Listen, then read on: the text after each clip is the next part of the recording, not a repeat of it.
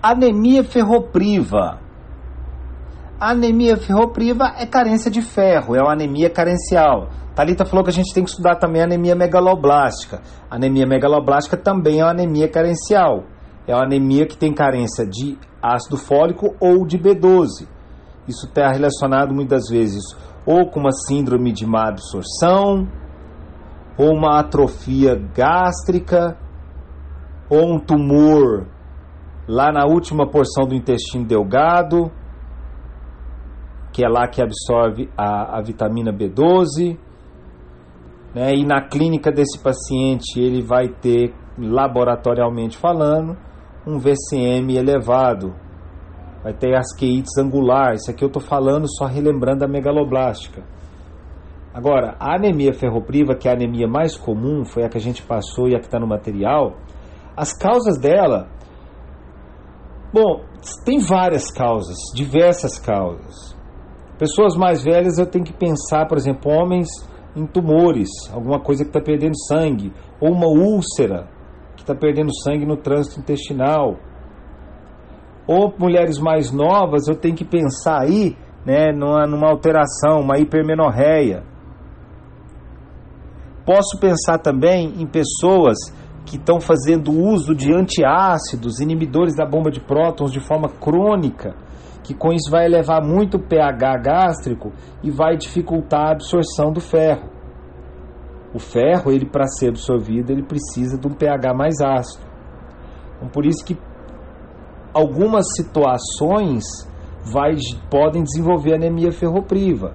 A doença celíaca, que é síndrome de má absorção, as doenças inflamatórias intestinais, né, principalmente a doença de Crohn, as neoplasias que você pode começar a perder sangue ali de forma silenciosa, as úlceras, as, o epistaxe, é difícil né, chegar a desenvolver uma anemia por epistaxe, por epistaxe crônico, né, a pessoa está sempre perdendo sangue.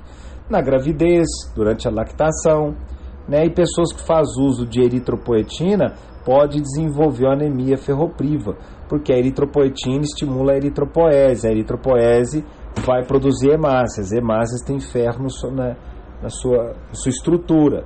Então, se você dá muita eritropoetina, você consome muito ferro. Qual que é a clínica da anemia ferropriva? É o cansaço, galera. A pessoa chega e fala que está cansado, desanimado. Tem essa prevenção alimentar, a pessoa está querendo comer gelo, né, terra, sabão. Mas clinicamente, mais comum é que a pessoa que chega e fala que está muito desanimada. Pode apresentar um baqueteamento digital, pode apresentar sinais de disfagia, que é a síndrome de Plummer Vision. Laboratorialmente, o que, que eu vou encontrar? Eu vou encontrar uma hemoglobina baixa, eu vou encontrar um VCM baixo, um HCM baixo. Porém, é lógico que para nós, se cai uma coisa na prova, ele pode apresentar normo-normo para dificultar para a gente, para poder fazer, querer te enganar, né, pensando assim, opa, ele está com né, com o, o, o, VCM normal e o HCM normal, então não é ferropriva. Não, ele pode estar ainda nas fases iniciais da anemia ferropriva. Nesse caso, eu preciso saber da ferritina. A ferritina me fala mais a favor dos estoques de ferro. Outro laboratório que me ajuda a fechar diagnóstico é o RDW, o índice de anisocitose, que a anemia ferropriva começa, é, começa a ter muitas hemácias, uma diferente das outras. Então o índice de, de anisocitose aumenta mais de 16%. Então isso me fala a favor de uma anemia ferropriva. Vai ter uma plaqueta elevada, uma plaquetose. Você fica ali, meu Deus, o que eleva plaqueta? Eu venho na minha cabeça uma policitemia vera, né? Mas a, a plaquetose pode estar presente na anemia ferropriva. Você vai ter a transferrina diminuída, o TIBIC elevado, que é a capacidade total de ligação de ferro. E vai ter um exame que a gente não estudou lá no Paraguai, mas que ele pode estar elevado, é presença no sangue da zino, da, dos, da zinco-protoporfirina.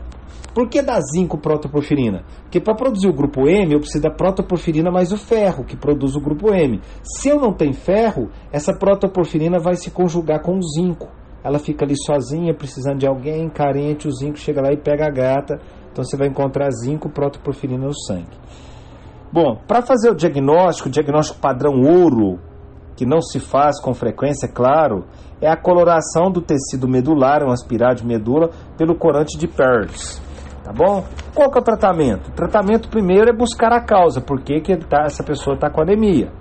E depois você vai fazer reposição de ferro, via oral, né, 200 miligramas de ferro dia em três vezes, tratamento mínimo quatro meses. Essa pessoa que fizer tratamento com ferro, ela vai ter dores abdominais, pode ter dores abdominais, cólicas, náuseas, vômitos, né, o noripurum aí, ferro. E tem o parenteral, até nos seus nomes não, tá pessoal? O parenteral, é que eu acho que esse é o noripurum, eu tenho até uns nomes aí, mas eu não vou me arriscar. As indicações do parenteral é quando a pessoa não consegue fazer uso o vioral, não está tendo resposta com o vioral, a pessoa né, começa a ter anemia no terceiro trimestre de gestação, pessoas com doenças inflamatórias intestinais, em caso de sangramentos, beleza? E da parenteral você tem endovenoso e intramuscular.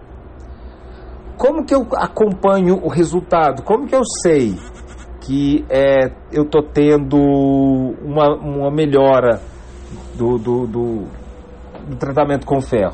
Bom, você tem a ferritina, que fala super a favor. Né? A hemoglobina acaba demorando um pouquinho mais para subir assim tão rápido, mas ela sobe.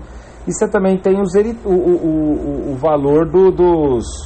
Como que os, os eritrócitos é, jovens? Os reticulócitos. Você também tem os, o índice de reticulócito que te ajuda a falar. Tá bom, pessoal? Mas normalmente a ferritina também, os reticulócitos ajuda a você saber como que tá indo o tratamento aí desta pessoa. Valeu? Anemia ferropriva, acredito que não vai para a prova, mas estou seguindo o cronograma aí, vida que segue.